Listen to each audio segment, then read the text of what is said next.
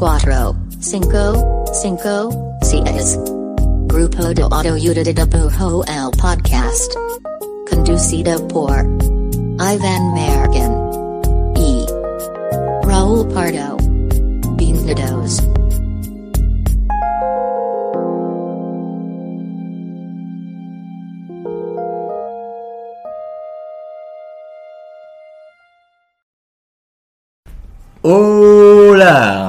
Este es el podcast del grupo de autoayuda de dibujo. Mi nombre es Iván Mallorquín y me encuentro aquí, digo, si, si están eh, viéndonos en el YouTube, pues estoy aquí con el Jim Harper de Jalisco y el Michael Scott de Colombia.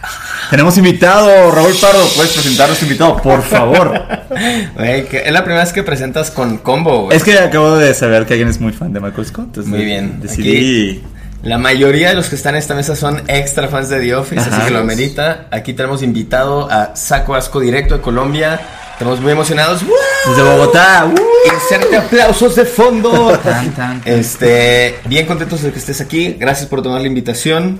Apenas nos conocimos nuestras caras. A decir los tres, pero no, más bien. No, yo no. Nosotros dos y tú. Sí. Y viceversa. Y este. Y nada, chidísimo. Andas aquí haciendo un montón de cosas. Solo parte de un tour más amplio que ahorita nos contarás. Sí. Y este. Así que qué chido que te tomaste el espacio para que sea parte de tus. de tu agenda mexicana.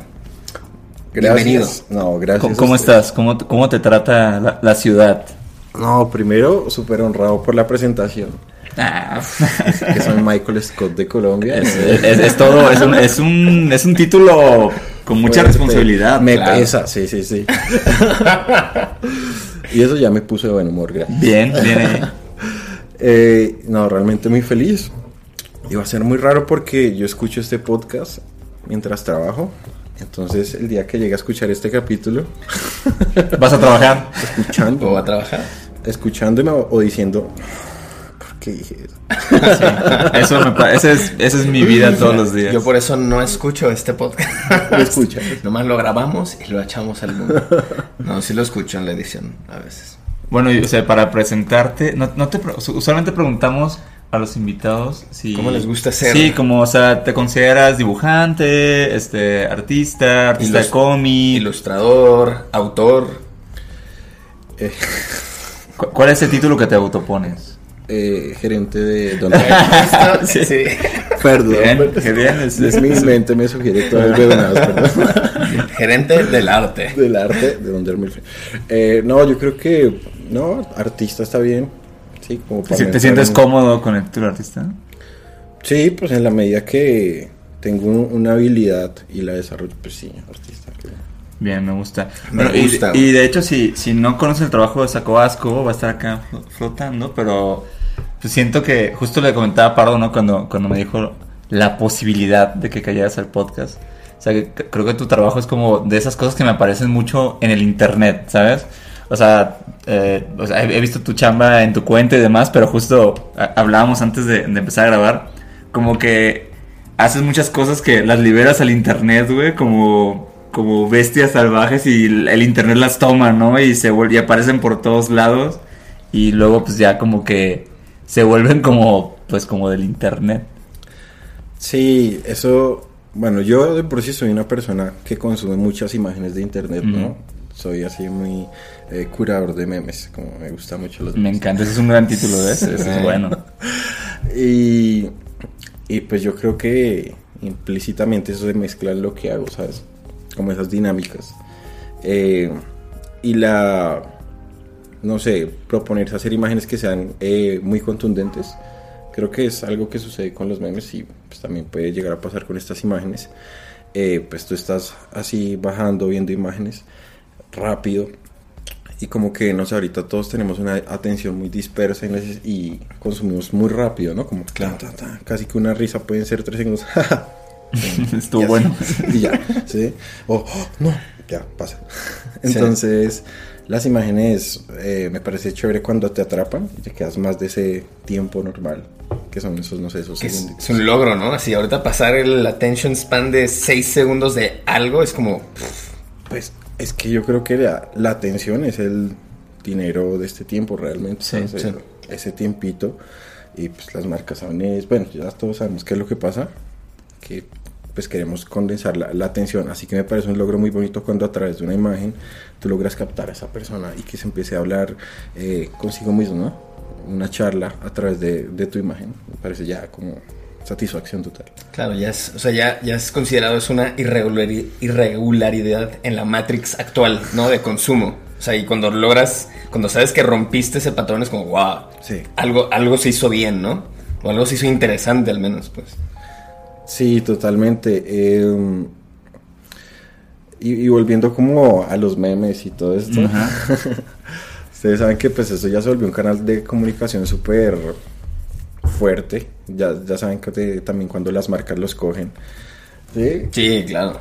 Sí, ya cuando ya está bien rolado y le agarra la marca ya todos de que, ah, Ah, sí, adiós. Ya, ya, tío, ya pasó el chiste. Y te, y te, te conflictúa cuando, cuando lo que haces, pues luego termina en, en, manos o los usa, pues personas que igual no eres como tan fan, o sea, como pensando como algo como un político o algo así. Eso me ha pasado mucho, ¿no? Pues desde política, eh, la parte religiosa también las ha tomado, eh, el deporte, psicología y psiquiatría, mucha gente, muchos eh, profesionales las usan para sus eh, pacientes, o sea. Sí, eso es bien bonito, eso me hace muy feliz.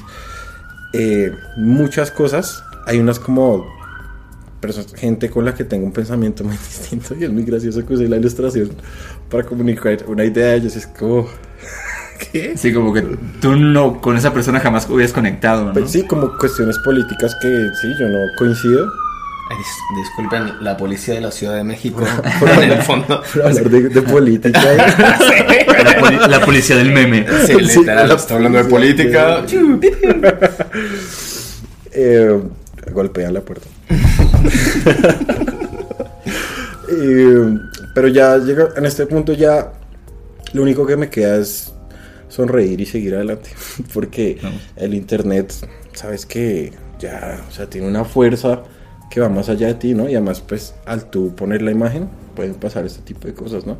También hay páginas que plagian las, las ilustraciones. Y les ponen su marca de agua. Sí, Ujú. borran, se toman el trabajo de meterse a Photoshop, borrar mi firma y ponerla a ellos. Eso, eso sí está, eso sí está loco, ¿no? O la gente que agarra imágenes y les borra los diálogos y les ponen algo que funciona perfecto la imagen, pero con el nuevo diálogo ya hay una ideología muy diferente. O sea, en ¿Sabes que, que, que sí son bien chidos? Porque lo, bueno, o sea, yo y Raúl trabajamos mucho rato en, en un medio de comunicación y hacíamos cosas que también se iban mucho al internet. Mm. Este, pero la gente que toma esas cosas y luego las traduce a un idioma que tú, que tú no sabes y lo hace bien, güey, eso es Sí, increíble. Es como, güey, ¿cómo si pasó eso de que a portugués, de que, wow, güey, ¿cómo, o sea, ¿cómo hiciste eso? Gracias, como, qué chido que hay gente que hace eso, como, porque sí, así. Sí.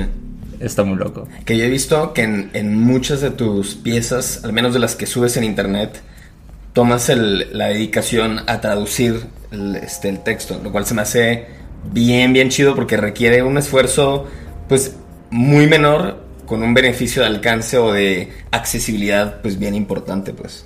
No mucha gente siento que lo hace. Sí, es- esa parte es bien bonita y todo nació mucho por ver que había personas que cambiaban los diálogos eh, y los ponían en su idioma, Qué chido. eh, particularmente en portugués. Ujú. Mucha gente hacía eso y eso me pareció muy hermoso. Entonces yo me di cuenta como, hey, quisiera pues no sé, facilitarlo un poco y llegar a estas personas que les interesa. Así que en algunas de las ilustraciones que subo, de una vez ahí como que en el caption invito a la gente como, mm, si sabes la traducción de esta frase. Ah, qué chida práctica, güey. O sea, qué chido que tú los, tú los como que, güey, si lo quieres hacer, está chido. Exacto, Ah, yo digo, chido. comenta eh, la traducción de esta frase en tu idioma, si la quieres en tu idioma. En Esperanto, Ah. ¿no? Ya es que en internet ama el Esperanto. No, te lo prometo. Sí, sí mucha pasa, sí. Ay, sí, güey. Es, es que eso sí pasa bien cabrón en internet. Órale.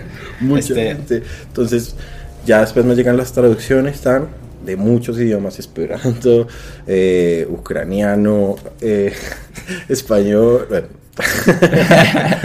Y tú ya está, ya está en ese Español, idioma, ya está en, en mexicano. Ándale, bueno, sí. Es, es, es otro tipo de- chileno, ¿no? De que métele un huevón por ahí. Está bien chido, ¿no? Como el mismo copy, pero con, con, es- chileno, con por slang favor. local Ajá. estuviera bien increíble. Oye, pues mira, digo, ya nos arrancamos todo, pero bueno, si en este lapso pudiste ver la chamba de, de Saco Vasco. Ah, que por vamos- cierto, de antes, o sea, justo antes de empezar la dinámica, si no la conocen y les dio flojera buscarlo, les damos el arroba para que agarren el celular y digan, bueno, Instagram, arroba saco asco con K, de saco, sí. asco, ambas con K, este, para que igual se puedan echar un clavado y chequen el trabajo y todo esto va a hacer mucho más sentido. Y es muy increíble, tienen que verla. muy increíble. Pero bueno, la dinámica de, de este episodio, que digo, ya me lo arrancamos, básicamente Pardo le puso el nombre de un dibujo por, por una pregunta, que me gusta mucho, es un nombre bonito. Muy Muchas bien. gracias. Bien ahí. Eh, y so, güey, realmente solo mm, pues nos pusimos a ver este, dibujos tuyos y, y creo que sí nos pasó eso, ¿no? Creo, creo que muchos de tus dibujos, muchos son, creo que un mensaje muy claro y algunos otros siento que se prestan mucho a interpretaciones abiertas, ¿no? Pero como con sentimientos muy universales. Entonces tampoco siento que se vuelva vago, ¿no? Simplemente es como que, ah, güey, como que siento algo por esto y yo lo interpreto a mi manera, que me parece muy, muy chingón cuando alguien, un artista logra eso, ¿no? Entonces como que cre- creemos que hay muchos dibujos que tienen este feeling como abierto. Entonces básicamente vimos dibujos y dijimos, ah, eso me hizo pensar Me hizo preguntarme esto. Esto me hizo preguntar si, si Saco pensó algo así a la hora de hacerlo o simplemente soy yo proyectado en este dibujo. Exacto, o si algún dibujo nos despertó alguna temática No. que quisiéramos consultar contigo. Muy bien. So on and so on. Entonces, este es un episodio que si lo están viendo, o si no lo están viendo, pero quieren verlo, van a sacarle mucho más jugo para pues, poder comparar dibujos con respuestas a las Y preguntas. si no, imaginen. Y si no, imagínenlo. O chequenlo en los Instagrams. Es muy bien. Pues regresamos y ahora ahí va la dinámica. Comenzamos con el primer dibujo y la primera pregunta. Entonces tenemos este dibujo en cuestión y la pregunta que acompañó nuestro cerebro con este dibujo para ti es, ¿hubo algún punto en tu carrera en la que tu definición o expectativa del éxito cambió? Entonces, como que este dibujo justo es como, güey, claramente hay, hay un tema de obsesión por un logro, por una meta, por algo. ¿Ha cambiado como ese, ese puntero? Sí, o sea, todo el tiempo está. Inició como. Sí, unas, metas unas metas muy como. Quiero ser el mejor maestro Pokémon. Siempre, al principio las metas son muy generales, ¿no? Sí. Vas creciendo y vas dándote cuenta de cosas más específicas. Quiero irme por este lado, aterrizar cosas. Mm, entonces, sí, ha sido un camino de redefinir el éxito. Creo que justo o sea, que esta sea la primera es bien bonito para mí, confrontante porque estoy justo en ese momento. Les contaba que estaba ya en, en antropología. Un momento me senté ahí en una silla como a pensar, ¿qué quiero? Sí. ¿Quién soy? ¿Quién soy? ¿A dónde ¿Qué- voy? qué quiero de todo esto? Y me parece muy interesante porque siento que en este momento se me está redefiniendo esa expectativa de- del éxito y, y de lo que quiero lograr. Así que bueno, buen inicio. Y, y para, o sea, para ti, ¿cuán- qué- ¿cuándo sientes que un dibujo tuyo como que es exitoso? O sea, a- bajo tu criterio, ¿eh? O sea, no sé si, si tu criterio son métricas de internet, no sé si tu criterio es técnico, dibujil, no sé si tu criterio es la idea. O sea, ¿cuándo sientes que, este dibujo realmente me parece que, que quedó bien o me gusta? Es una muy buena pregunta porque quizás yo, eh, pues ya todo este tiempo y viendo cómo funcionan, yo ya sé cuáles imágenes quizás van a funcionar más, yo creo que sé, pero digamos que ese no es mi, mi punto, ¿sí? Yo lo siento exitoso en la medida que yo logré sintetizar mejor la idea que tengo. Eso para mí es el, el éxito, ¿no? En cuanto a color, composición, el concepto. Cuanto más todo esto esté más alineado y sea más sólido el, el dibujo, ahí yo me siento muy bien. Y pasa muchas veces que yo subo y, bueno, en cuanto al éxito de eso, hay imágenes que para mí son muy importantes y no tienen tantos, pero el día de hoy para mí es como normal, ¿sabes? O sea, no importa. Yo me siento muy satisfecho con esas piezas que lograron como esa alineación que en el momento para mí eh, era idónea para expresar esa idea. Mm, entonces como que ya, no sé, ya no me trasnocho mucho que por los likes y todo eso. Me parece, yo todo esto lo hago mucho en redes sociales como canal de comunicación con la gente. Claro. Eh, es un canal, ¿sí? Y para yo ir poniendo un lugar donde toda la gente pueda ver las imágenes, ¿sí? Como un, un punto de encuentro. Pa- Para eso es que yo tengo estas redes, que tú digas, ah, quiero ver algo de este man, o empiezas a ver una y puedes ver más y encuentras relaciones. Ese es eh, mi propósito con dejar todo esto en redes. Me, me gusta que, o sea, para muchas personas lograr que sus parámetros de éxito y como que evaluar si una pieza fue exitosa o no, normalmente como que esa autocalificación cae después de la publicación. O sea, es, es difícil empujar que tu evaluación y tus parámetros sean pre-publicación. Sí. Una vez que terminé la pieza, bajo mis criterios, bajo lo que yo quería intentar hacer, pues tú ya te estás dando un, creo que lo logré a este nivel o a este o a este, pero eso es previo a la publicación, lo cual Sí. creo que es muy valioso como para no revolver una cosa con otra y, y revolver co- con otras métricas e indicadores que para ti no son pues los relevantes, ¿no? Sí, total, porque a veces mucho que estas métricas o que le vaya bien a una publicación depende de tantas cosas que pueden ser eh, ajenas a tu trabajo. Si me entiendes, el contexto, pueden estar pasando cosas o que de repente hubo una situación vinculada con tu dibujo y, uy, tun, tun, tun, pero es una situación ajena, ¿sí? O ese día, no sé, había un partido de fútbol importante y no tanta gente vio la publicación, ¿sí? Entonces está jodido tú calificar tu proceso o, o lo que hiciste respecto a factores ajenos a, a tu trabajo, ¿sí? Creo que se puede, no sé, calificar de alguna manera respecto a tu propio proceso y a lo que has venido haciendo. Ese sí es como un- una manera de medirlo. ¿Y tardaste mucho en lograr eso? O sea, que tu medida de éxito fuera propia y, y como que empujar lo más posible los, los factores post publicación. O sea, ¿crees que es un tema como de madurez y experiencia o que de repente te cayó un 20 así de que, ah, claro. Güey"? Sí, yo creo que mm, es, es buena pregunta. Eh, mm, yo siento que pues fue al publicar tanto. No, no voy a hablar mierda de decir como nunca he tenido expectativas porque pues, a ver, las expectativas son algo muy humano. Así no quieras. Hay por allá una vocecita que se crea, ¿sí? ¿Cuántos likes Exacto.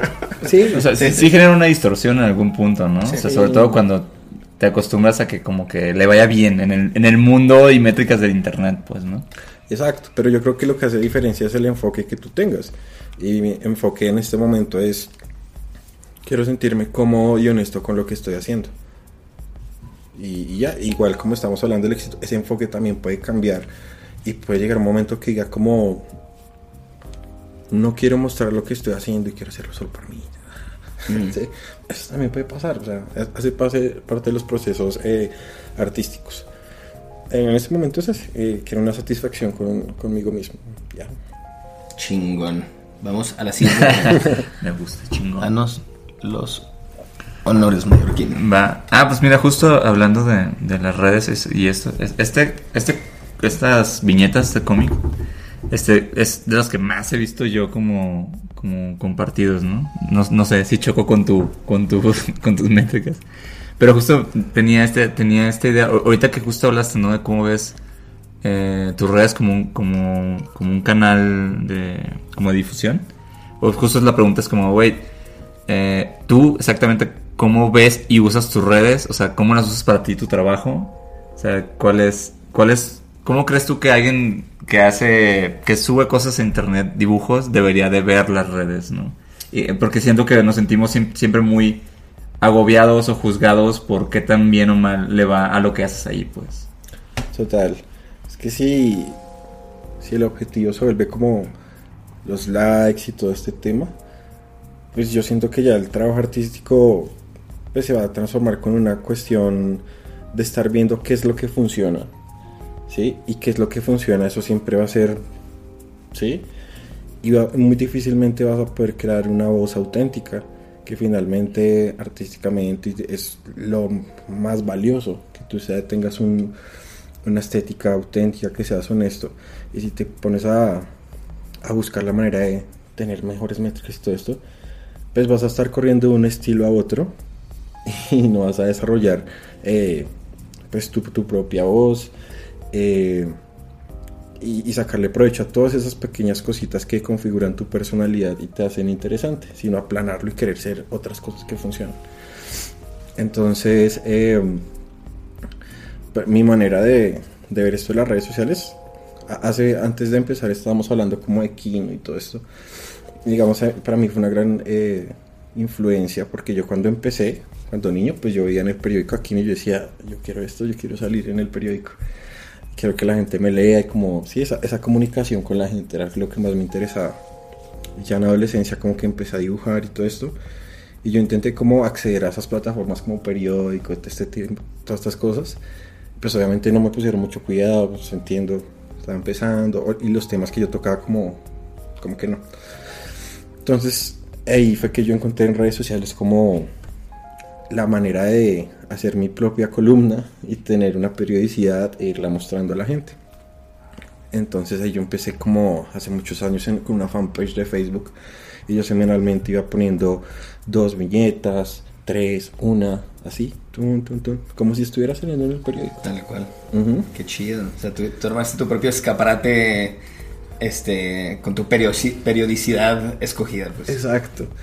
Y fue bien bonito ver cómo la gente orgánicamente empezó a seguir el proyecto, le empezó a gustar, empezó a preguntar por, digamos, el viajero.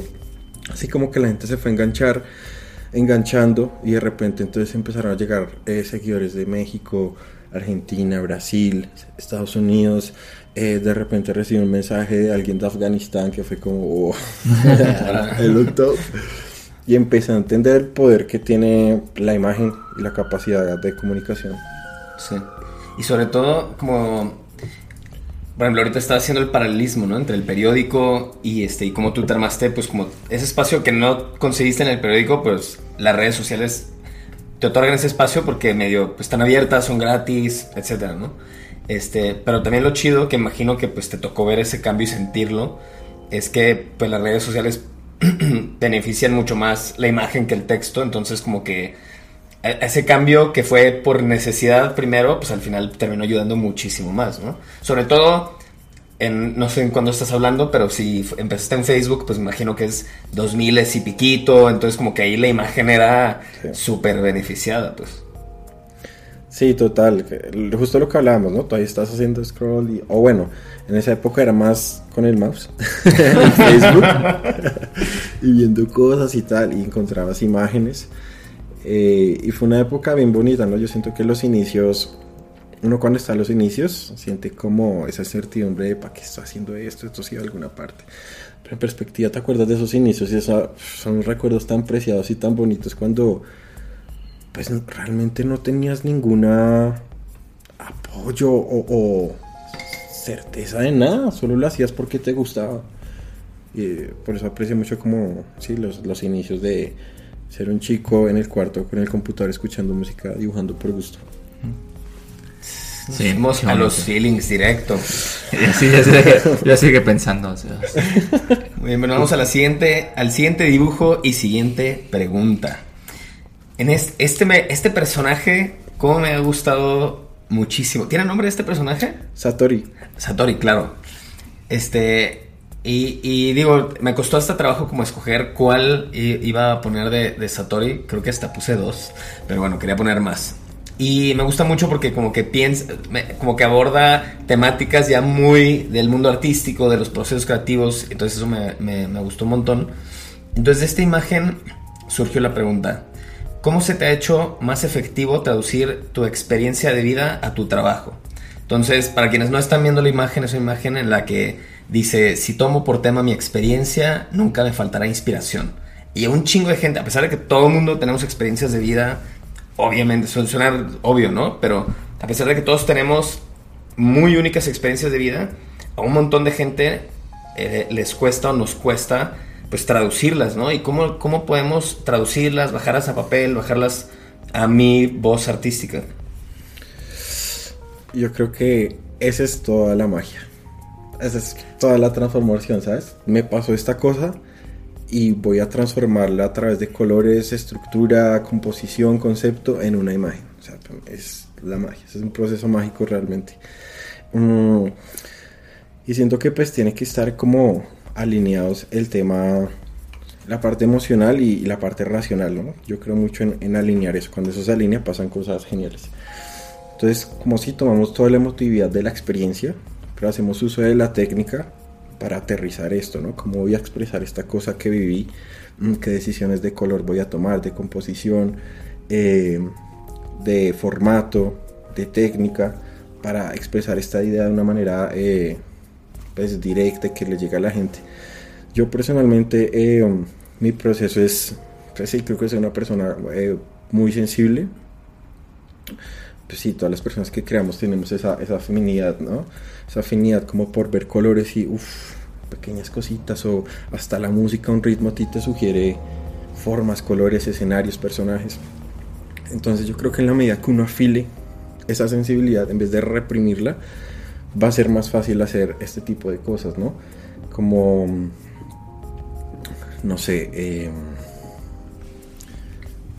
eh, necesariamente tengo que hablar de la infancia, del niño interior, porque creo que esa capacidad de no ponerle juicios y no cortar lo que estás expresando viene de ahí, ¿no? de, dar esa libertad. Mm, porque creo que con el tiempo aprendemos mucho a, a ponernos límites, ¿no? A decir, no, o avergonzarnos de mostrar lo que estamos sintiendo. Entonces, yo creo que a veces hay mucho por decir, pero hay una vergüenza por exponernos en lo que hacemos. Entonces, tú, tú dirías que una de tus maneras de poder acceder a acceder a o bajar esa, esa barrera entre experiencia de vida y aterrizarlo mediante técnica y concepto y demás es como, como tratar de canalizar esa inocencia y no prejuiciarte como tus cosas, tus temas, tus sentimientos. Como para que puedan pasar, como que la aduana sea muy, muy benevolente a la hora de dejar de pasar esos, esas experiencias. Sí, precisamente a nombre al niño eh, para decir dejarte jugar, ¿sí? Atreverte a mostrarte, a atreverte a bailar en el centro del salón sin temer lo que digan los demás, ¿no? Es como atreverse a dejarse ser que de repente yo siento que hay personas que tienen muchas muy buenas ideas, pero está esa vergüenza de mostrarse o de escribir esos pensamientos. Creo que vivimos en una sociedad que eh, muy avergonzada de mostrar, de mostrar, de expresar, incluso en los circuitos eh, artísticos o de ilustración, ¿no? Hay un miedo a hacer a pesar de que son eh, canales expresivos. Sí, sí, sí pasa. Este, y siento que la gente del cómic, ah, o mucha gente del cómic logra como que a través del cómic lograr sacar cosas muy personales en un formato como que permite mucho, pues porque, porque es narrativo de por sí, entonces como que no te van a juzgar por una sola imagen, sino por un paquete un poquito más largo y como que puedes esconder ahí ciertas cositas o colar experiencia de vida. Y, para esta pregunta sería chévere, eh, no sé, también proponerle un ejercicio a la gente que nos escucha. Ah, esto es increíble, Por favor. Y Cierren los ojos. Respiren. no, es el, el simple hecho de hacer un dibujo eh, contándome cómo, cómo te sientes en este momento. Un dibujo, sin palabras. Cómo lo expresas a través de una situación, un personaje, lo que sea. ¿Cómo te sientes hoy? Y etiqueten a... etiqueten a Saco Asco, grupo de autoría de dibujo, hashtag experiencia de vida. Pero, pero ¿sabes? ¿Sabes qué me gusta mucho? siento que muchas veces, como, como dibujantes, o, o también la gente que, que quiere hacer cómic y contar historias, creo que a veces mucha gente no hace cosas porque siente que lo que ha vivido no es como tan especial o lo que siente no es como tan increíble o tan único, ¿no?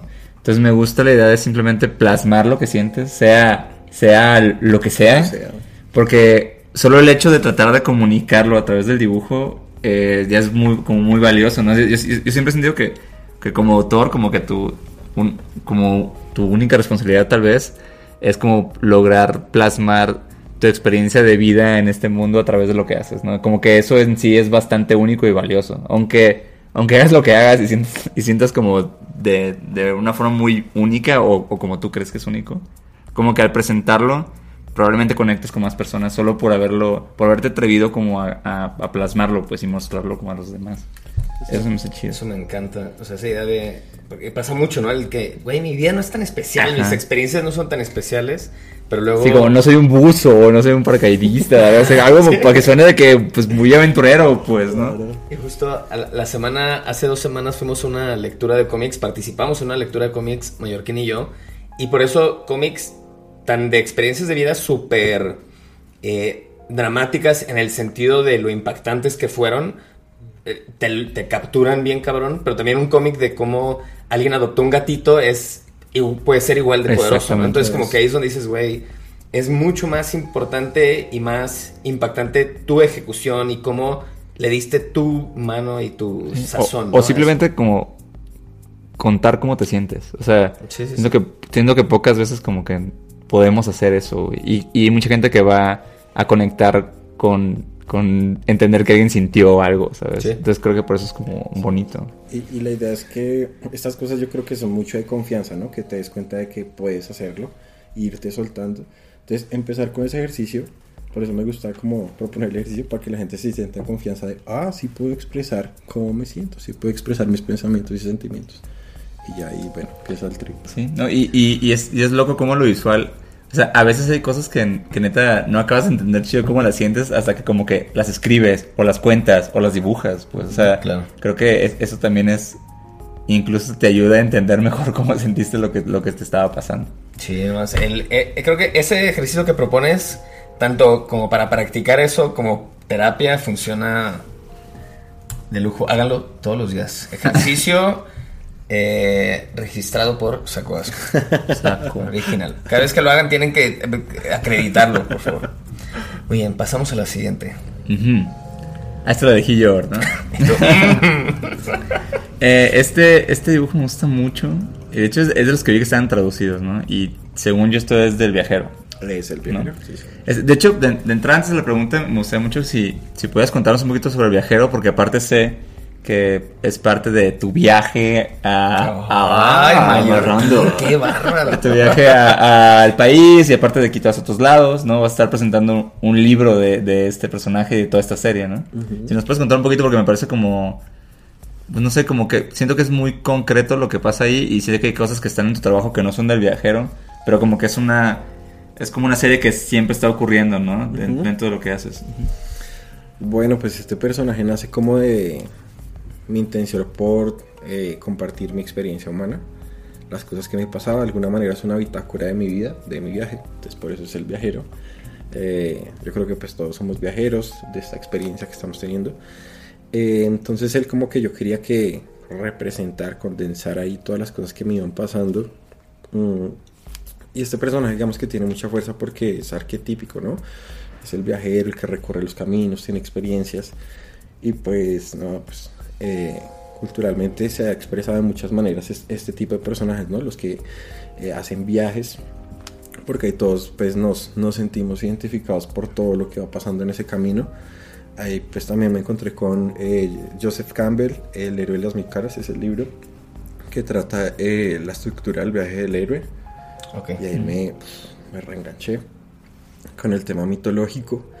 Y fue cogiendo como cada vez más fuerza. De hecho, pues eh, un viaje a la India que tuve, tal, ahí como que encontré el, el núcleo de la historia del viajero. Y empecé a trabajar en un libro. Ya llevo bastante tiempo creando como la... Pues sí, sus, sus tiras cómicas, así como les contaba que veía las del fantasma, Calimán y todo esto. Y decía, quiero tener un personaje. Ah. Entonces, él, él- él es y vi como la gente le fue tomando mucho cariño y aprecio. Eso fue muy valioso para mí. Y entonces yo dije, esto tiene que ser un libro. Y lo empecé a escribir. Ese todavía no ha salido, que es como el libro grande del viajero. Y en pandemia, eh, pues estaba sintiendo muchas cosas, ¿no? Era algo loquísimo, nunca antes visto lo de la pandemia, pues para nosotros. Mm, y ahí también yo me di cuenta que la pandemia, dentro de la narrativa del viaje del héroe, era, es un momento que atravesan los héroes que se llama el vientre de la ballena, que es cuando los personajes quedan encerrados en algún lugar eh, o aprisionados, digamos en Star Wars, es cuando Luke Skywalker quedó en la estrella de la muerte, ¿verdad? Ajá. Todos estos momentos. O, no sé, cuando... Cuando Michael Scott. Es que allá iba. Estaba buscando un momento. Pero sí, son los momentos que el personaje tiene una profunda reflexión que no puede tener en su cotidianidad y tiene que estar solo, totalmente solo, en esos momentos como de desesperación para tener un diálogo contigo mismo. Y yo dije, ok, como civilización todos estamos en ese momento del el viaje del héroe. Entonces ahí ese de eso se trata ese libro, de mi experiencia en cuarentena. Mm, lo puedes leer de corrido o puedes ver de una página y cerrarlo y abrirla en otro momento. O sea, es un libro li- eh, vivo por eso. lo puedes ver cuando quieras. Y ese es el que vamos a estar lanzando aquí en Ciudad de México, en la exposición, eh, en el marco del evento de Gama. Y ya, abrimos como con una charla. La idea es contextualizar un poquito a la gente esto. Claro. eh, contar la importancia de, del viaje héroe, porque es tan importante para mí la mitología y otras cosas que seamos conscientes de. Pues la mitología es. El poder del mito es algo que vimos a todo momento, porque la sociedad se rige por modelos, ¿no? Y esos modelos, pues. Se van adaptando. Ayer fue Hércules, hoy es peso pluma. ¿Verdad? Es correcto. Vaya viejo. salto, vaya salto. Me, vaya salto. Pero así es, así están las cosas. ¿sí me entiendes? La sociedad va proponiendo nuevos modelos. ¿De qué tipo? Bueno, ahí ya es discutible.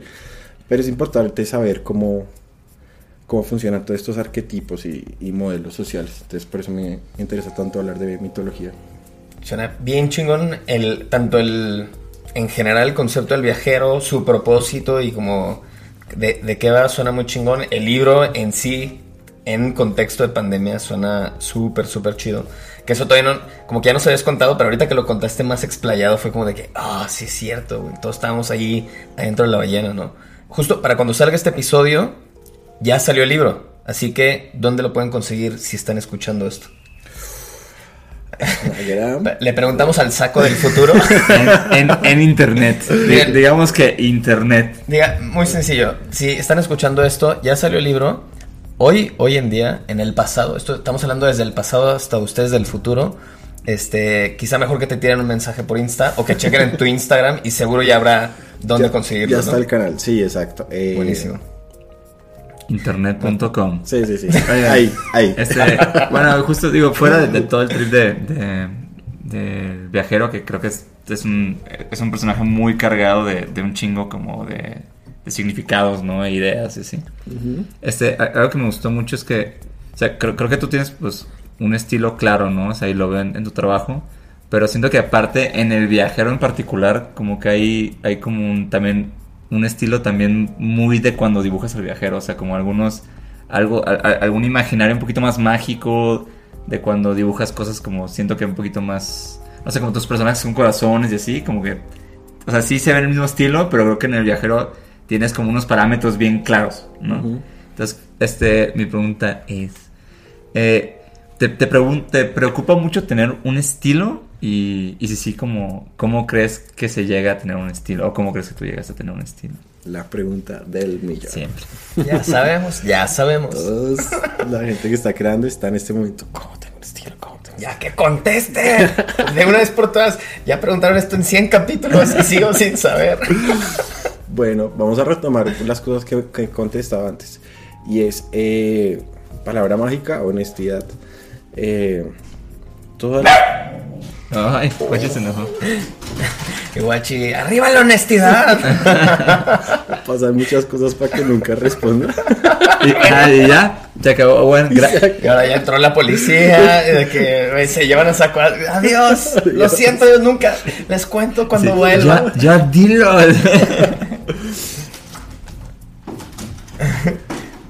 Li- Listo, volvemos a la normalidad. Volvemos. Eh, bueno, yo creo que la palabra clave aquí es eh, honestidad. Porque todas esas cositas que te han pasado a ti en la vida, todas esas sucesos que han acontecido, eh, situaciones en tu familia, incluso, no sé, cosas que le han pasado a tus antepasados, todas esas pequeñas cositas y determinantes que forjan tu personalidad. Ahí es, ¿sí me entiendes? De repente a veces nos clavamos mucho tiempo en Pinterest. ¿Sí me entiendes? Pero el, yo creo que para que esto se consolide es un proceso de autoconocimiento. De saber por qué crees las cosas que crees, qué es lo que te gusta, qué te genera sensibilidad eh, estética, qué cosas te afectan emocionalmente, qué cosas te generan gusto. Ahí es, ese es el camino. Empezar a responder todas esas cosas te va a generar eh, un uso de colores, un uso de texturas, una manera de dibujar ciertas cosas. Entonces yo creo que esto no es como algo fácil como el dato de hay que hacer esto y esto, sino que es, es un camino, es un viaje. ¿Sí? De, de ir viendo qué es todo lo que te gusta, y, pero tener la conciencia de eso, ¿sabes? Tener la conciencia de que yo soy mi materia prima y de aquí es que va a salir la originalidad. De todas las respuestas que hemos tenido a esa pregunta, nadie había contestado honestidad. Así que me encanta, güey. Qué honesto. Qué honesto. Valga la redundancia. ¿no? Buenísimo, güey. Creo que es una excelente respuesta. Y eso nos lleva a un poco más de viaje. Este, el siguiente dibujo y la siguiente pregunta, más bien la pregunta que viene en el siguiente dibujo es, ¿cuál es para ti el sentido de hacer arte? O sea, ¿hay un fin? ¿Tú sientes que hay un fin de ser, de hacer arte, de ser artista?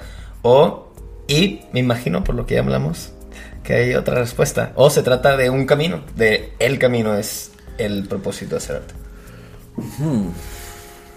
Qué interesante. eh, yo creo que cualquier eh, camino de desarrollar una maestría, ¿sí me entiendes? O desarrollar un oficio, va a constituir un camino de equilibrio.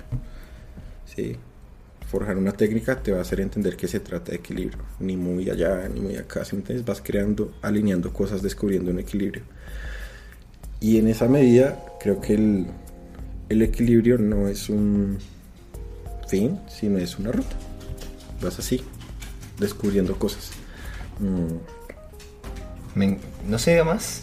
No se diga más. No, sí, pues está chidísimo. Está chidísimo. Y este, y creo que la neta, el como que a veces nos clavamos tanto, o sea, si te pones una meta, o te pones como una meta como artista y así, pues te- a veces te desconcentra el hecho de mirar como hasta el fondo, como a la, a este, a la, a la línea final, pues te desconcentra un poquito, pues de todo ese proceso o de balancearte en el camino, ¿no? Porque vas como medio como bala, entonces como que no ves los matices en el camino, ir balanceándote en el camino, no cargarte más para un lado, para el otro. Así como que solo estás viendo para el fondo, pues. Ajá. Y, y también es como, la otra vez estamos hablando de eso yo, Raúl, como que si- siento que en, en las carreras artísticas ¿no? o, o creativas, como que sí es bien importante tener metas y tenerlas claro, pero también es súper importante entender que esas metas van a cambiar bien cabrón. O sea, como, o sea, como alguien que hace arte, lo que quieres va a cambiar y tiene que cambiar. O sea, es- es- creo que es muy raro que se quede como lo mismo por mucho tiempo, pues. Y creo que es, es, es, es bueno entender que, pues sí, o sea, como se va a mover, te vas a mover tú y tienes, o sea, tienes que mover lo que haces también, pues, ¿no? Pero bueno. Ese, ese lo elegí yo. ese, ese- esa viñeta me gustó un chingo. Es muy chido. Sí. Pero bueno, justo ahorita que contabas, ¿no? Que realmente tú arrancaste incluso pues en, en los tiempos de Facebook, ¿no? Cuando la gente est- estábamos en Facebook. Este, ahorita si volvieras a empezar tu proyecto, o sea, lo que estás haciendo con Saco Asco, ¿sí? Este, ¿dónde crees hoy que es el mejor lugar para arrancar para mostrar tu trabajo en artista? O sea, ¿dónde empezarías tú si empezaras en 2023 con lo que quieres hacer? Wow. bueno, yo. Sí, sí, sí, claro. Sí, porque esta pregunta como depende de los intereses Sí, de cada to- quien. totalmente. Pero digamos, yo creo que continuaría apala- apalancándome en, en redes sociales. ¿Por qué? Porque yo cuando empecé ahí lo hice con el, el objetivo y el motivo de entrar en contacto con las personas jóvenes. ¿Dónde estaban las personas jóvenes? En redes sociales. Entonces yo siento que a, mí me interesa mucho como establecer diálogo con mis contemporáneos. Porque creo que hay un potencial de, eh, de fuerza, de cambio social ahí importante. Entonces por eso yo elegiría también eh, escenarios como redes sociales o la- las calles, también mostrar, ¿sí? A través de paredes, el trabajo. Pero sí siento que en, esa, en ese mostrar en redes sociales está ese peligro del que hablamos al principio, ¿no? Que empieces a girar en torno a visualizaciones, likes y todo esto, que ese es el, el peligro, ¿no? Y entonces empiezas a perder la lealtad contigo mismo al cambiar tus decisiones estéticas, porque ya sabes que está gustando. En- en ese aspecto, en eso último que mencionas, hoy en día te sientes como en, de alguna manera, no una batalla, porque quizás suena muy dramático, pero sientes como ese estire y afloje o esa resistencia de no dejarte llevar por eso, ahorita ya es algo mucho más natural que te viene no llevarte por ese lado de, del enviciamiento de redes sociales, o sea, de esos indicadores. O siempre está presente como una pequeña resistencia. Pues sí, yo, yo creo que son voces que siempre están, ¿sabes? Esas, todas esas cosas como de, uy, pero esta no tuvo tantos likes como otros, ¿sí ¿me entiendes? Somos humanos y eso pasa. Es, es normal, es totalmente natural y no voy a negar como que uno piense. Entonces, ustedes saben cómo es la cabeza, ¿no? Te vota comentarios o recuerdos de cuando estabas en tercero de primaria. y y si me caso y me divorcio, bueno, ya. es inevitable que uno piense todo este tipo de cosas.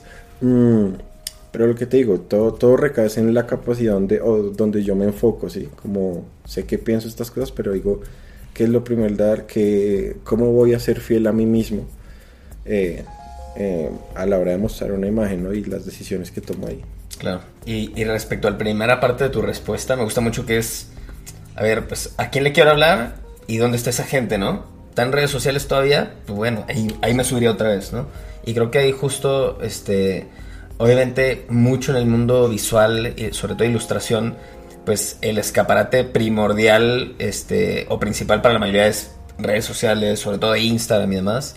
Pero habrá algunos, quizás los menos que la mayoría, que de repente se están yendo por inercia a Instagram y que su mejor escaparate quizás es otro, ¿no? Entonces como que es bien, se me hace, aunque sea muy sencillo, la premisa es, oye, ¿a quién le quiero hablar y cuál es la, la mejor manera de encontrar eso, tú lo, lo, sintetizas muy bien, ¿no? Depende de la intención, como a quién le quiero hablar y dónde está. Ya. Oye, no, y, tú fue, lo sintetizaste muy bien, entonces, ¿no? y, y, así de, no, los dos, los dos me hicieron increíble, yo solo estoy. Oye, y, y fuera, fuera de Instagram, porque creo que todos estamos como muy nefastiados con Instagram, ¿en, ¿en qué otro lado en internet como que te gusta mostrar tu trabajo, güey? Eh me acuerdo que me gustaba mucho mostrar en Behance porque puedes mostrar proceso, ¿no? Y es muy bonito como contar de un proyecto. Porque en Instagram pues son más imágenes así, ¡pam!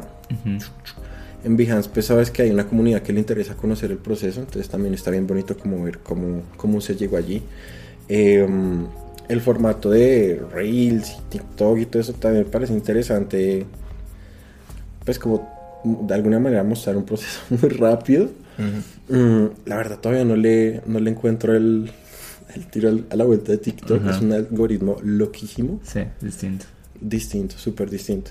Y obviamente pues me pongo a ver y los videos que están subiendo la gente joven y, hay cosas de humor que no entiendo y digo, wow.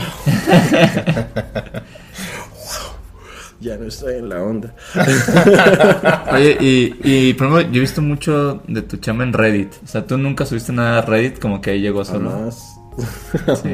Es que Reddit, Reddit, es así, ¿no? Reddit como que decide solo aquí está ahí. Reddit siento que es como el mar, de que todo lo que llega de ríos y demás. como, mi, micro, como microplástico del Todos los microplásticos del internet llegan a Reddit y ahí encuentran. Y nadie sabe, y nadie sabe cómo llegar. Nadie sí, sabe. sí, sí, sí, sí, en lo correcto.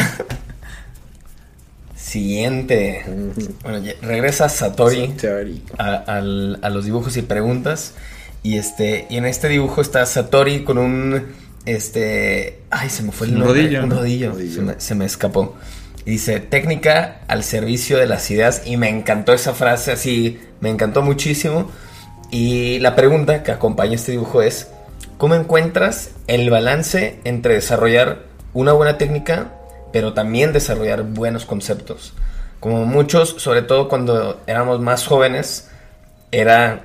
Quiero ser ilustrador, quiero ser un gran artista. Es como, tengo que dibujar lo más cabrón del mundo, ¿no? Y nunca era como, tengo que tener las mejores ideas. O sea, es más inusual ese pensamiento. Entonces, ¿cómo has encontrado ese balance de cuánto es lo, lo necesario de dominar la técnica y cuándo ya para mí es ya demasiada crema, es como demasiada salsa de sobra que no está haciéndole un favor, ¿no? Ya, sí, sí, sí.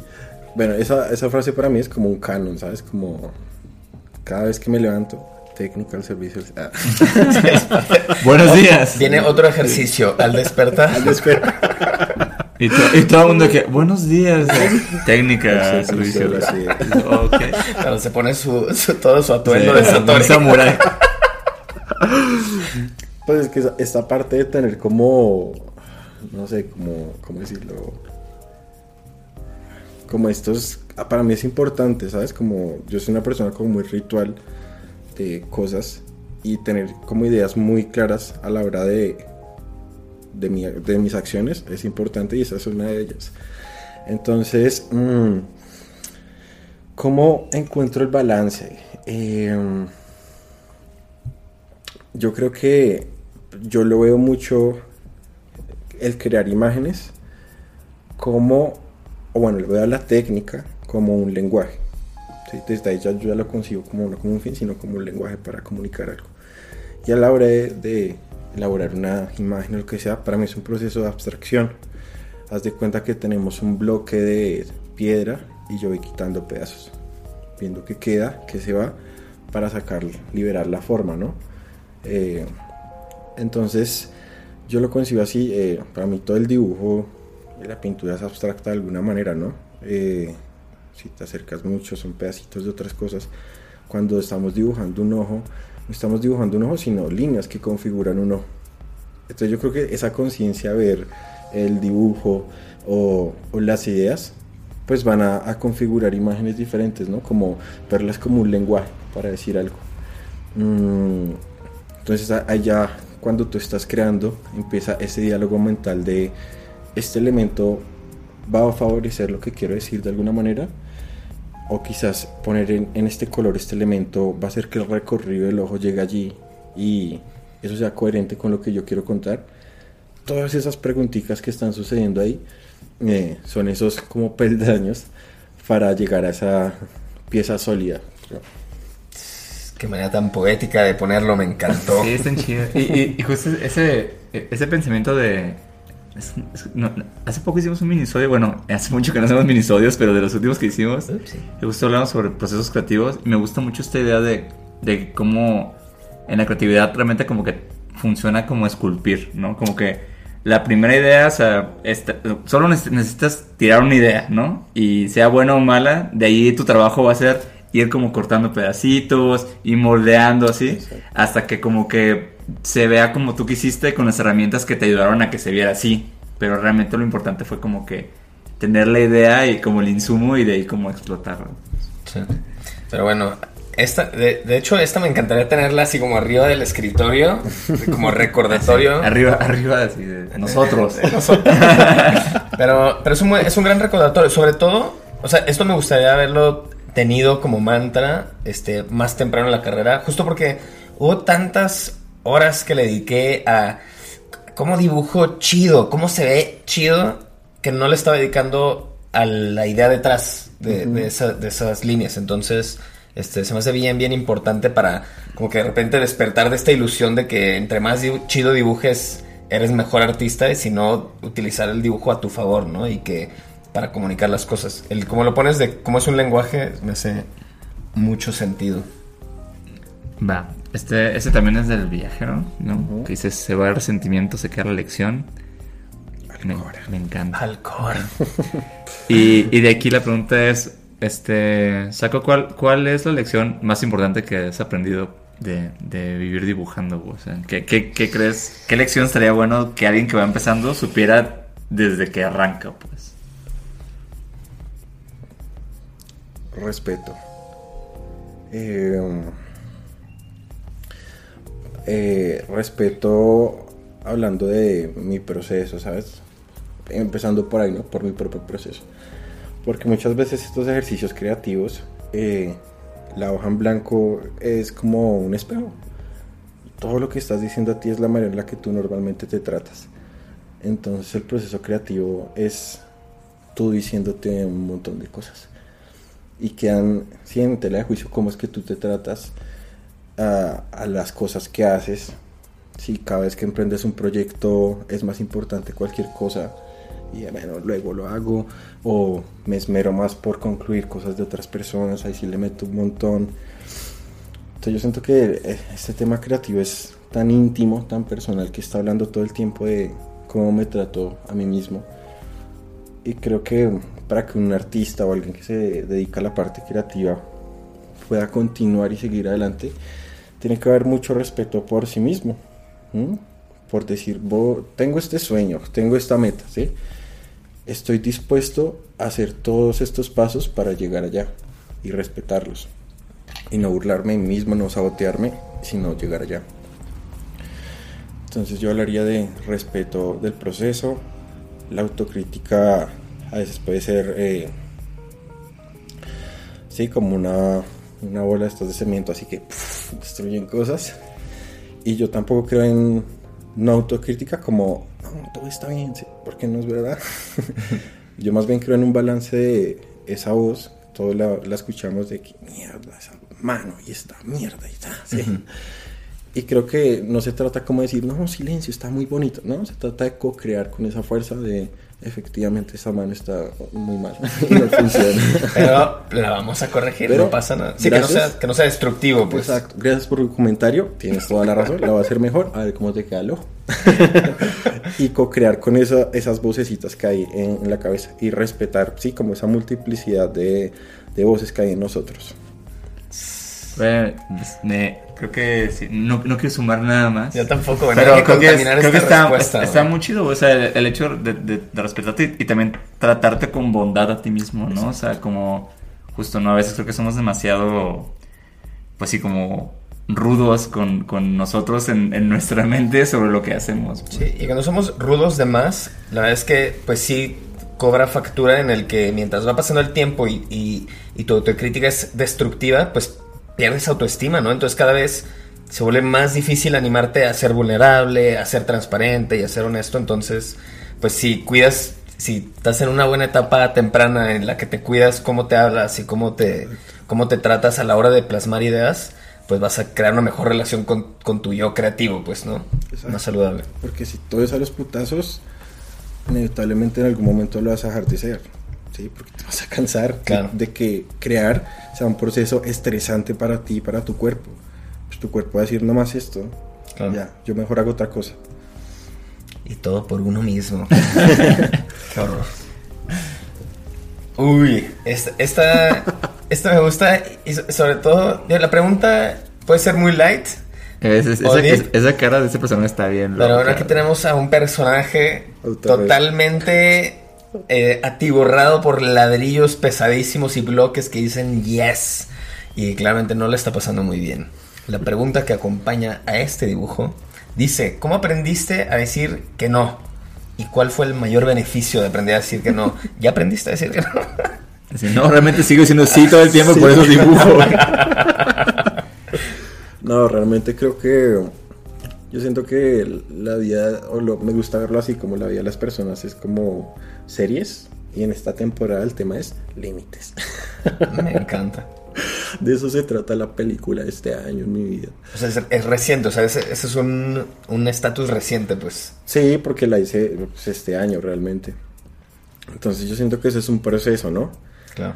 Porque no es una palabra poderosísima, súper cortica, súper poderosa.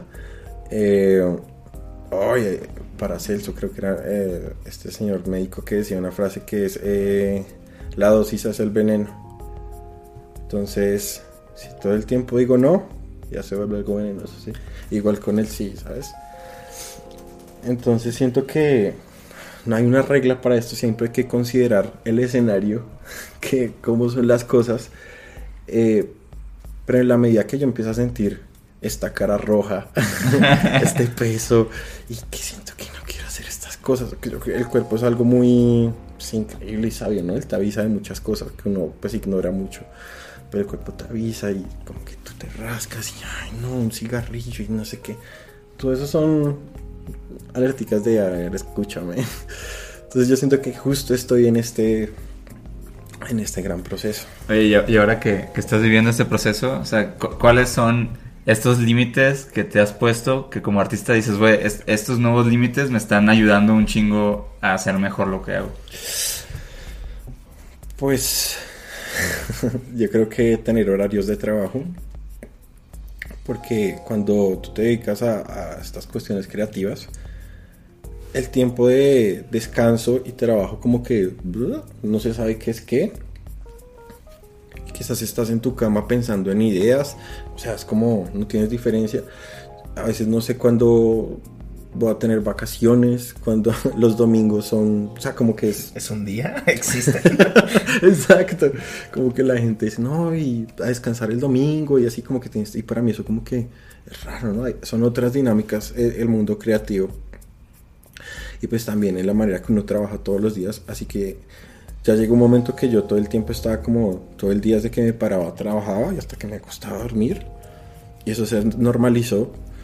Y, y bueno, la disciplina está bien, pero eso ya es como, eso ya no es disciplina, Claro. ¿sabes? Ya, eso es otra cosa. El primer no fue para ti mismo de que no vamos a trabajar ahorita. Justo, justo eso. Entonces, pues, dedica como ocho horas de trabajo. Obviamente para mí, para allá arriba tengo un loco como, ocho horas. No, ¿qué vamos a hacer? Arriba tienes un boomer diciendo, ¿qué? Malditas Sí, generaciones de ahora. es domingo mejor, nadie te va a molestar para que trabajes todo el día. El gran día para Es el día trabajar. perfecto. Y, oh, sí, visualmente es un viejo, es un boomer, ¿sí? No, no se descansa. Y hay que sentarlo y tranquilo, señor. Vamos a ver videos en YouTube, tranquilo. Y el bueno, está bien. Está bien.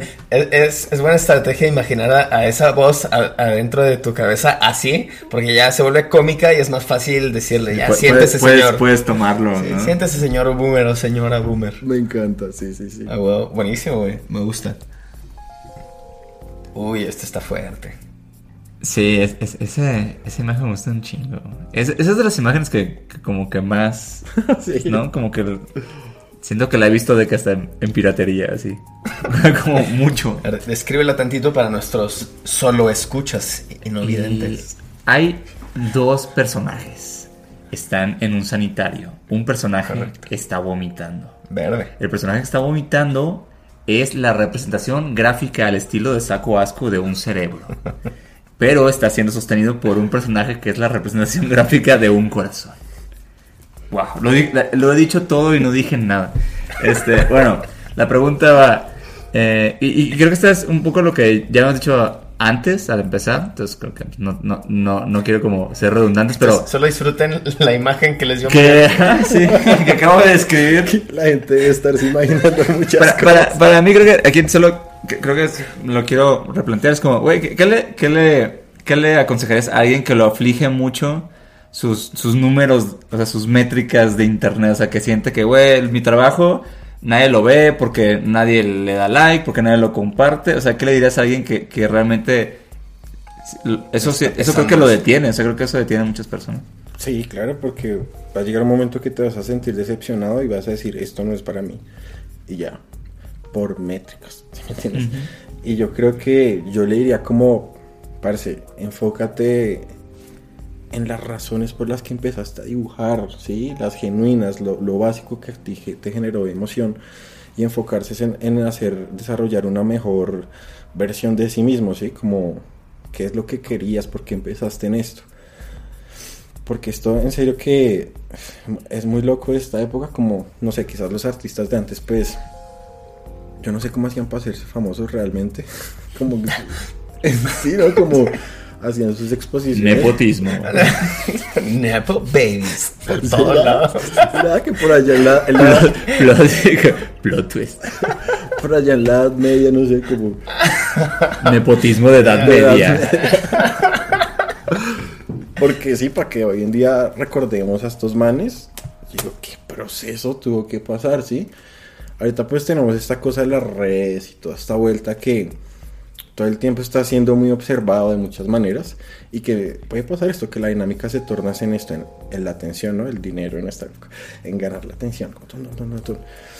Pero yo siento en la medida que tú desarrolles un, un trabajo honesto, auténtico, y eso toma tiempo, no va a pasar mañana, es un trabajo de años. Así que es mejor empezar dibujar. Muy bien, escucho ese consejo. Su yo, su yo de unos cuantos años dirá, ah, agradezco haber empezado hoy. Exacto. Sí, porque es, es desarrollar eso, toma tiempo. eh, y cuando vayas desarrollando esa, eh, estas cosas como la- los números y todo esto llegan de una manera agregada, así, así como llegará, eh, no sé, metas que tenías. Eso va a llegar solo como agregado, pero no debe ser al contrario de yo trabajar por la- las métricas y, y entonces el, va a estar vacío mi obra, ¿sí me entiendes? Porque no, no hay sustento para, para eso. Claro. Pues ya, escu- ya lo escucho aquí. y esta es la última. Último dibujo, No, última no, pregunta. no. Venga, esta también fue tuya mayor, de hecho es tu pilón. Ah, sí, sí. Bien. Correcto, venga. Dando el 110%. ¿Qué estamos viendo aquí? Ah, sí, otra, otra vez. Pues la gente que está en el carro, ¿qué tiene que saber? Estaba observando, pero no observando. Es un cómic de cuatro viñetas. La, la gran fórmula de cuatro viñetas. Ves un contenedor como una pecera. Hay muchos corazones. Muchos corazones pequeñitos, un poquito más grandes, rojos. En la primera viñeta, unas manos se acercan como para meterse a los corazones. Viñeta 2, las manos se han sumergido en los corazones. Correcto. Viñeta 3. Esas manos que se habían antes sumergido en los corazones, ahora han extraído corazones. Como si fuera como esas, esas máquinas que son como unas garritas, ¿no? Pero con manitas y lleva varios corazones entre sí. Ah, y aquí entra el momento de la clausura, el momento en que da el giro a la historia. Esos corazones se derriten y se le escurren entre las manos. Entre los dedos. Entre los dedos. Toda mi narración iba muy bien hasta el final. Este, pero digo después y- digo, también Mallorquín presta sus Ahora, servicios ahora de quiero, narración quiero que por si tu siguiente meterlos. libro pueda- lo puedo narrar así mal. Claro. Siguiente libro de Sacos con Audible, narrado por Mallorquín. Me gusta eso porque era como una, una audionovela de un cómic. Y como voy a hacer ese formato de podcast en el que narro Sí. la- las Pero viñetas. nadie nunca vio el dibujo, o sea, todo fue narrado. Sí. Siempre son narraciones y así como videos de ASMR, pero justo, narrando, justo. narrando viñetas. Ya, ya tienes que hacer en TikTok Sí, también. vamos- si todavía no va- encontrabas vamos a la empezar. fórmula. Vamos a empezar ese proyecto. bueno, y aquí digo, creo que después de lo que hemos hablado contigo, como que me entiendo varias cosas de tu proceso y lo, y lo que piensas al hacerlo, pero tú, ¿por qué crees que, que tanta gente conecta con tu chamba? O sea, ¿por qué crees que tanta gente conecta con tus dibujos? O sea, que los, siento que los comparten, compran los prints, los- no sé, siento que generalmente mucho de tu trabajo conecta, ¿no? ¿Qué crees que es lo que hace que pasa eso? Eh, volviendo a la honestidad, es eso. Eh, cuando tú eres muy honesto con algo, pues todos somos parecidos. Cuando tú eres muy honesto con algo, pues inevitablemente la gente se va a identificar de alguna manera. Entonces, e- eso es lo que pasa. Yo transmito, o sea, me desnudo a través de imágenes y la gente se siente identificada. Haz de cuenta, no sé, un, performance, un loquito con un tambor que empieza a decir cosas. Y dentro de esas cosas empieza a decir cosas que la gente dice, sí, sí. y empieza también a apoyarlo y a gritar con él. Es básicamente eso, eh, identificación. Y yo siempre digo que estoy enamorado de, de ese sentimiento cuando tú estás escuchando una canción. La sientes y yo "Ugh", entiendo de qué está hablando este, esta persona, así como...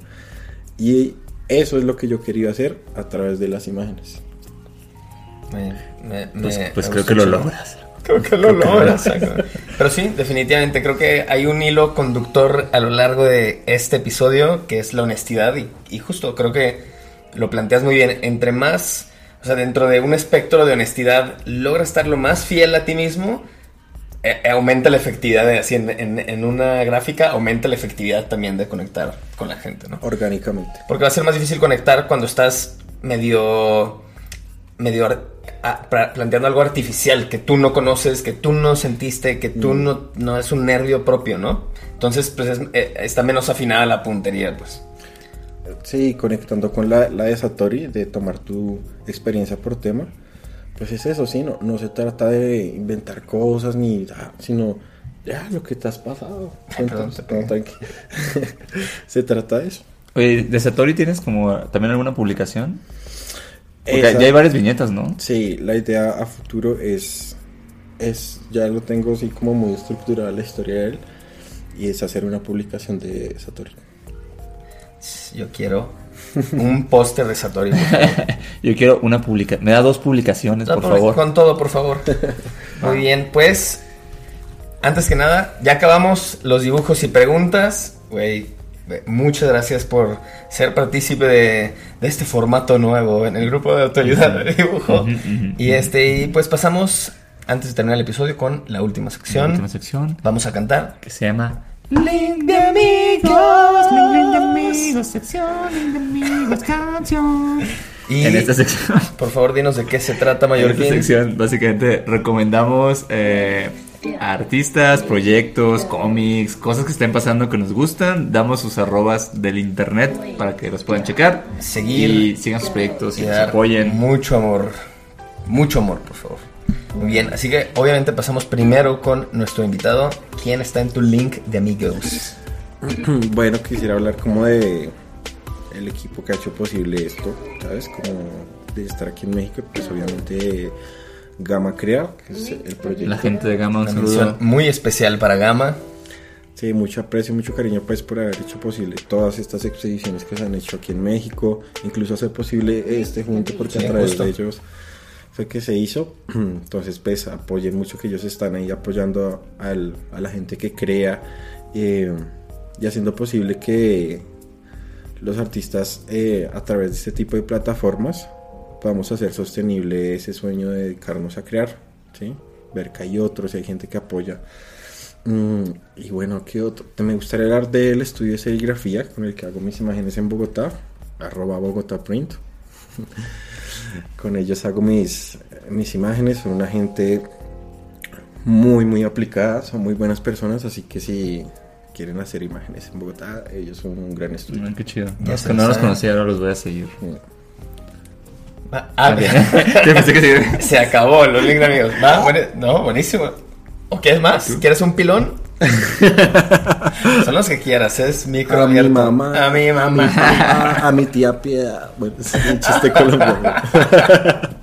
Muy bien, pues mi link de amigos para este episodio es para Mermelada de Pera, que justo es, Gran un, arroba, ¿no? es un cuate que, que hace cómic de acá de México y recién conocí su trabajo y, y como que en el mundo del cómic siempre como que siento que no conozco tanto el mundo del cómic y cuando conozco algo, pero sobre todo que es muy diferente al otro que he visto, me, me captiva mucho. Y este y Mermelada de Pera como que logra contar historias de una manera diferente y sus personajes como que luego luego justo siento que hablan desde su experiencia o sentir y, y- y me pareció bien auténtico su trabajo. Entonces, o sea, al primer cómic que vi caí redondo justo porque dije, güey, este vato está hablando desde su corazón. Mermelada de Pera, gracias por todo. Pero bueno, síganlo, está aquí su arroba. Sí, de, de hecho justo igual conocimos a, a Mermelada. Hace un par de semanas dimos como un... Pues que fue como un taller. Es que fue como una revisión de portafolios, pero estaba Sí. enfocada en narrativa. Y conocimos a... De hecho, muchas, muchas personas ahí eran muy, muy buenas. Y yo, tam- yo también quiero darle mi link de amigos a alguien que conocemos ahí que se llama Melissa Paredes. Su arroba es Mel Dibuja Paredes. O no, sí. Mel. Bueno, aquí va a estar arriba bien. Aquí pero va a estar Melissa arriba. Paredes eh, es una autora y sus cómics están bien, bien chidos. Me gustan un chingo. O sea, siempre trabaja con seis viñetas, pero siento que tiene ideas bien chidas, bien claras. Y cuenta cosas igual que creo que conectan muy cabrón con muchas personas, ¿no? Entonces, está muy, chido su trabajo. Síguenlo, está bonito. Y, y ya. Y bueno, pues aquí llega el episodio. Muchísimas gracias de nuevo por recibir y aceptar esta invitación. Este, la G va a estar haciendo tour. Nos contaste que sigue Mérida, luego sigue las Europas, Europa, digo Europa, España, Francia. este, Francia, Italia, Italia, Inglaterra. Inglaterra. La, la expo que tienes aquí eh, por parte de Gama, ¿se queda el fin de semana o se queda más tiempo? Se queda más tiempo. Fin de Ah, semana chingón. es el lanzamiento Ajá. del libro y como también va a hacer unas sesiones de dibujo abierta a todo público. Y después la expo se traslada a Gama Ah, y sí. va a ser un rato más. Buenísimo, entonces aquí en las redes de Gama o en las de Saca- Saco Asco pueden checar pues justo pues, las, fe- las fechas de que va a estar la exposición. Seguro la van a alcanzar a ver. Así que hasta aquí llegamos. Hasta aquí llegamos eh, en este viaje. En en este este viaje. y, güey, pues busquen el viajero. Se va a estar buenísimo. Yo ya quiero leerlo. Gracias, Saco, por estar acá. Eh, lo apreciamos un chingo y la verdad, este trabajo está muy, muy chingón. Y nos da mucho, mucho gusto que nos hayas acompañado. Entonces- No, gracias, gracias a ustedes de verdad, la pasé increíble, estos espacios me parecen muy bonitos y los felicito pues por hacer esto, para emprender este proyecto tan, tan chimba, de verdad sé, sé que estas cosas no son fáciles y sostenerlos es, es muy valioso, entonces gracias a ustedes por visibilizar a todas las personas que dicen y por también ser como formar comunidad, ¿no? De gente que dibuja y que le gusta crear y se siente comprendida pues con otras personas que crean y, y escuchar todo eso, ¿no? Y gracias a ustedes por su tolerancia y su atención. Gracias por su tiempo. Nos vemos la próxima semana. Bye. Cuídense Ahí si hacen ejercicio, súbanlo ahí. Los, Sí, los- por los favor, eh. al Insta. Adiós, adiós, adiós. Gracias. Bye, bye.